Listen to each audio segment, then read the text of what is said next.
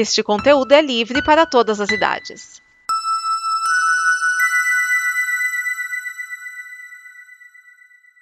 Obrigado por dar play neste programa. Em nome das pessoas que o fizeram, peço que você expresse sua opinião nos comentários e considere nos apoiar na campanha de apoio, seja no Apoia-se ou no PicPay. As informações e os comentários estão em nosso site comboconteúdo.com. Agora, fique com o programa.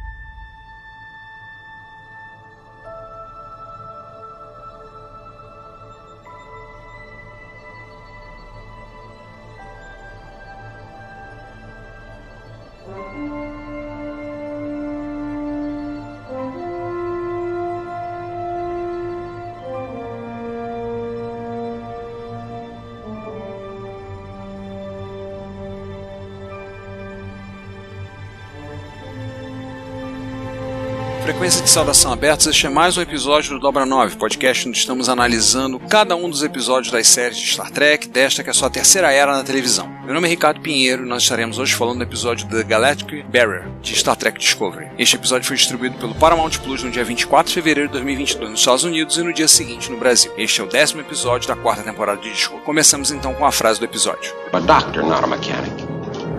Não se trata apenas de você. A insegurança é universal e totalmente normal. Hugh Culber falando para um Saru cheio de medos, como todos nós. Passemos então à resenha do episódio. O episódio começa com uma reunião presidida pelo Dr. Kovic sobre a missão de primeiro contato que será realizada, e será a história do fim da temporada. Então temos a fala de um especialista no tradutor universal, já que ninguém sabe por onde começar quando se trata de comunicação com essa espécie da IC. O Dr. Kovic deseja sorte à missão, por já ficar para trás para fazer alguma coisa que não sabemos. Misterioso ele. Depois nós vamos saber que o Tenente Bryce também não irá na missão, pois vai trabalhar junto com o Dr. Kovic. A propósito, ele está enviando peculiar especialista em comunicação, Dr. Irai, em seu lugar. A nova anomalia age mais rápido que a antiga, então será feita a colheita naquele setor em menos de 12 horas. A presidente Rilak se voluntaria para a missão, passando todos os poderes para o vice-presidente da federação. Como ela foi embaixadora anteriormente, ela decide que a sua autoridade e habilidade são necessárias e assistimos uma despedida sinistra, mas ainda assim comovente dela com o almirante Vance. A Discovery está pronta, carregada, atualizada com proteção extra para os escudos para atravessar a barreira galáctica. Então a capitão Michael Burnham e a presidente conversam sobre suas responsabilidades. Uma comanda a nave e a outra cuida da diplomacia. Nós assistimos um discurso completo, com umas frases clássicas da franquia, um novo slogan e lá vai a Discovery saltando rumo à fronteira final. Então eles encontram a barreira galáctica, que audaciosamente os impedirá de ir onde ninguém jamais esteve. A nova proteção de antimatéria programável evitará que todos fiquem loucos de olhos prateados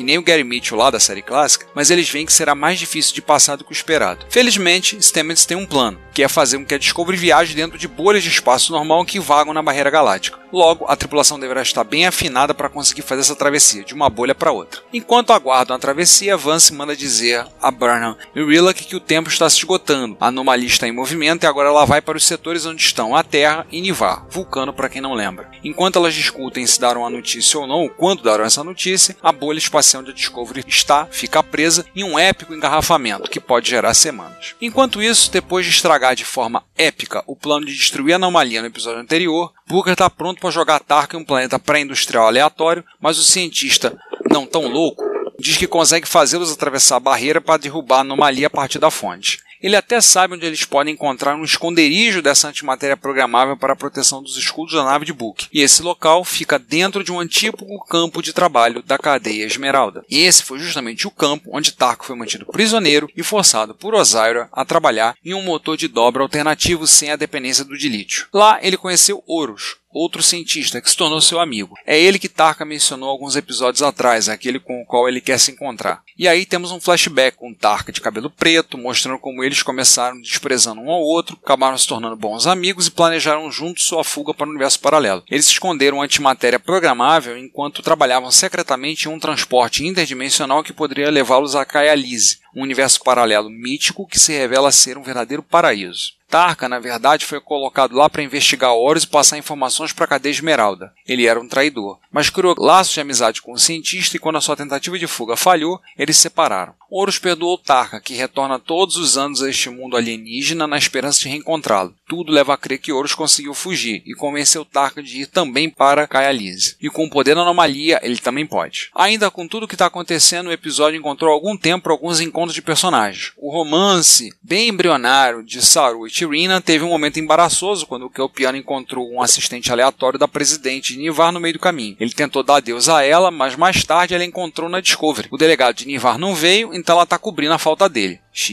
Culber dá uns conselhos para ele, como que os começos podem ser confusos, tudo vai dar certo, assim como aconteceu com ele e Stamets. Falando de Stamets, ele está criando seus próprios momentos embaraçosos, sendo o pai excessivamente orgulhoso, vangloriando-se a capitã sobre a Dira, que está de volta de trio. Gray ficou em trio, continua seu treinamento como guardião. A Dira é o novo alívio cômico, substituto de Tilly, então dá para dar um sorriso simpático às suas falas atrapalhadas. Stamets mais tarde declara a Dira que fará por eles tudo aquilo que seu pai não fez por ele, como estar lá presente quando eles precisarem dele. Voltando para as bolhas, a Discovery encontra outra bolha mais rápido, mas chegar lá não vai ser lá muito fácil para os lança-chamas e geradores de faíscas da ponte. Como os sistemas falham um a um e os escudos diminuem, a tripulação compartilha algumas histórias sobre o que eles querem fazer quando voltarem para casa, aquele planeta que eles não sabem que está em perigo. E eles conseguem trocar de bolha com ainda 6 segundos de sobra, tripulação bem afinada. A capitã Michael e a presidente Rilla que conversam no gabinete da primeira e decidem como falar a respeito da má notícia que eles têm a compartilhar. E a presidente afirma que seu companheiro está na lua da Terra, efetuando uma pesquisa. Mais um que será ameaçado. A Discovery consegue ultrapassar a barreira com a tripulação entusiasmada para se aventurar onde ninguém jamais esteve. A presidente decide que é hora de lhes contar a verdade. A anomalia está a distância dos setores da Terra e de Nivar, e ela sente a dor deles. As coisas terminam com Saru consolando Tirina, que realmente precisa de uma presença reconfortante. Michael e Rilla, também tem um momento onde estas duas mulheres poderosas finalmente se unem em sua determinação e confiança compartilhadas. Juntas, todas elas enfrentam a incerteza que se encontra diante delas. Fim do episódio. Passemos a questionamentos e opiniões. Até aqui o episódio mais fraco da temporada, e eu digo isso não por demérito dele, mas porque ele é parte da história de conclusão da temporada. Este é o primeiro de quatro episódios que fecham a quarta temporada de Discovery e honestamente ficou longo e arrastado. Explicar a história de Tarka e Horus é válida, todo o problema da travessia da barreira galáctica, tudo bem, mas dá para fazer isso talvez na metade do tempo. É um episódio onde muitas coisas estão acontecendo, mas grande parte da ação está a serviço do que virá. Vimos isso nas temporadas anteriores. Aí nós temos ainda três mistérios menores. O projeto de Covid, que é tão importante, afinal, quem ele é, o projeto de comunicação inacabado do Bryce e a menção de um novo planeta extragaláctico com pistas potenciais a respeito da espécie 10C. A escritora, Annie Cauffield Saunders, focou nos personagens, o que é bom. Talvez a verdadeira barreira seja a da comunicação, que foi quebrada em vários pontos. Rillock e Burnham passaram do conflito para o respeito compartilhado. Saru finalmente fazendo a conexão com Tirina. Tarka revelando em detalhes a sua motivação. E esse tema recorrente foi criado no início, nós temos um comentário marcante de Michael. Se não podemos nos comunicar um com o outro, que chamos se temos com eles? Culber fala com Saru através de suas inseguranças e envia uma mensagem agradável a todos aqueles que já se sentiram constrangidos sabendo que não estão sozinhos, que sempre foi uma mensagem importante embutida em Star Trek. Tempo da temporada é incerteza, que foi mencionada em voz alta duas vezes durante esse episódio. Temos alguma alegoria política tecida essa semana com a mensagem de Burnham sobre como os líderes, como a presidente, precisa mostrar como eles não se deixam abalar pela incerteza ou por probabilidades avassaladoras. Como disse Michael, Rillock também é a presidente dela. Enfim, não é um episódio de construção de mundos, mas de aprofundamento de personagens. Ficamos um pouco mais solidários a Taka quando conhecemos sua história. E ele é estranho no trato com as pessoas justamente por ter sido mantido em isolamento por anos pela cadeia Esmeralda. A reconexão com Horus, talvez a única conexão real que ele já teve, é o que o impulsiona. Embora ele precise da energia da anomalia, Horus aparentemente conseguiu fazê-lo usando a energia geotérmica do próprio planeta e um acionador de dobra. Embora Tarka talvez não admita, talvez Horus seja mais capaz do que ele. Aprendemos que o motor de esporos é limitado à nossa galáxia, já que a rede micelial afrouxa na borda. Isso faz da Discovery apenas mais uma nave lá fora, além da borda. E este episódio pareceu fazer uma grande diferença ao cruzar aquela linha com uma série de momentos destacando o risco que estavam correndo e dizendo que nem todos voltariam. A tripulação da ponte tem alguns momentos positivos, dizendo que farão quando voltarem para casa. No entanto, tais declarações são frequentemente sinais ameaçadores de que alguns talvez não voltem. As atuações fortes, especialmente Sean Doyle como Juan Tarka e Chella Rosdell como a presidente Rillock, e os efeitos visuais caprichados fazem que esse episódio seja bom, mas como eu disse, a história apenas começa aqui. Mas já que aqui na temporada terá apenas 10 episódios, talvez eles fechem o arco da próxima temporada mais rapidamente, não reservando 30% da temporada para fechar a história. Vão ter que apertar o passo. Então vamos ver como é que vão ser esses últimos três episódios da quarta temporada. Passemos então para as curiosidades. A Discovery atravessando a barreira galáctica pulando de bolha em bolha, lembrei do jogo Frostbite do Atari 2600, onde o esquimó tem construção em glue pulando nas placas de gelo. É apenas de vago. Este é o quarto episódio de Discovery que a produtora co-executiva Annie Coffell Sound desacreditada como roteirista. Ela se juntou à série na terceira temporada. E este é o primeiro episódio de Discovery e de Star Trek como um todo para a diretora Deborah Kampmeier, que era conhecida principalmente pela escrita, produção e direção de filmes independentes antes de começar a dirigir para a televisão em 2019. A Barreira Galáctica foi vista pela primeira vez no segundo piloto de Star Trek, a série clássica, Where No Man Has Gone Before. Ela ainda apareceu nos episódios Is There In Truth No Beauty e By Any Other Name, também da série clássica. Tem uma outra referência à clássica e à narração de abertura no discurso de Michael, dizendo: Quando eu era criança, como muitos de vocês, eu sonhava em ir onde ninguém tinha ido antes. Vance diz que a Discovery está deixando a galáxia, acrescentando: Nós nunca fizemos isso. Bem, a Enterprise fez isso em By Any Other Name, lá na clássica, e houveram outros exemplos de viagens extragalácticas na franquia. Lembrar também aconteceu com a Enterprise D na primeira temporada, no episódio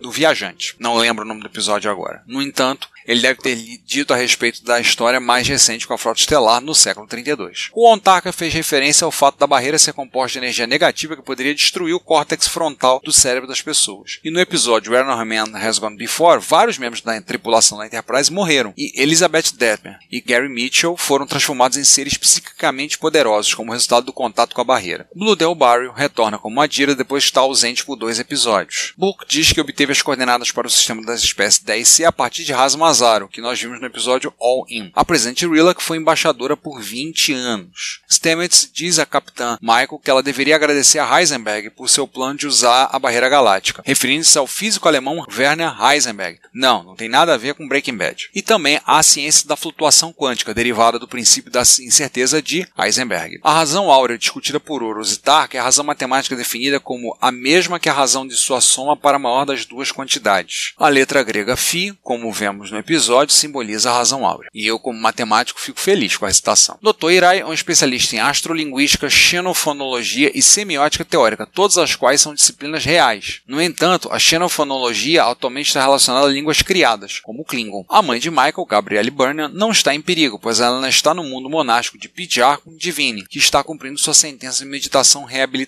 O planeta alienígena que Book e Tarka visitaram, na verdade, é a pedreira Lafarge, nos arredores de Toronto, locação que a série já usou várias vezes. Os engarrafamentos ainda existem no século 32? Pelo visto, sim. Covet menciona que os vulcanos estudaram humanos por quase um século antes de fazer o primeiro contato, que acompanha a história contada no episódio Carbon Creek de Star Trek Enterprise. O primeiro contato, na verdade, foi em 1957, mas mais de um século depois, houve o primeiro contato real, em 2063. Covet diz que deixar a galáxia para membros do comitê de primeiro contato será como um tour de três horas, indicando que as reprises de Gilligan's Island continuam até o século 32. Além da presente Nivar, Tirina e da general terrestre Nudoi, a delegação do comitê inclui um ferengue não acreditado sem linhas de diálogo. Interessante ver que os ferengues, pelo visto, não são mais capitalistas selvagens. Né? Uma coleção de tradutores comunicadores universais apresentados na série clássica Nova Geração, Deep Space Nine e Voyager são mostrados na mesa para o comitê. Também vimos na reunião vários desses equipamentos, além de distintivos da frota na mesa da reunião, inclusive um que veremos na segunda temporada de Star Trek Picard e um comunicador do tipo que abre no meio, só que parece ser mais moderno do que era usado na série clássica. Será que veremos esse comunicador em Strange New Worlds? A conferir em breve. Para quem perguntou por que, o Tenente Comandante Bryce está aparecendo pouco, é que o ator está na série The Porter também. Kovic fala nas entrelinhas que ele está lidando com algo que é uma ameaça ainda maior para a Federação do que a anomalia, mas não vai compartilhar com o Conselho. Será essa uma dica para a história da quinta temporada? Não sabemos. E por último, o Almirante Vance chama a presente Rilak pelo seu primeiro nome, Lyra. Conclusão? Capla! Da mesma forma que no final das temporadas anteriores, vamos ver no que dá. O episódio é talvez o mais fraco da temporada. Ainda é bom, mas mais ou menos. Compensa por ter um bom desenvolvimento de personagens. Tenho falado muitas vezes, esse para mim é a temporada mais consistente de Discovery. Eu não considero esse episódio ruim, mas sendo ele a primeira parte de quatro que concluirá a temporada. Vamos ver como como é que isso vai acabar. E com isso encerramos mais um episódio do Dobra 9. Muito obrigado por ter ouvido até aqui. Reiteramos o convite para que você visite a Combo, conteúdo em www.comboconteúdo.com. Participe da campanha de financiamento coletivo da Combo em apoia.se Combo. Visite o Retrópolis em retrópolis.net.br e também visite o Trek Brasilis em trekbrasilis.org. Muito obrigado por ter ouvido até aqui. Frequências de orações encerradas. Até o próximo episódio.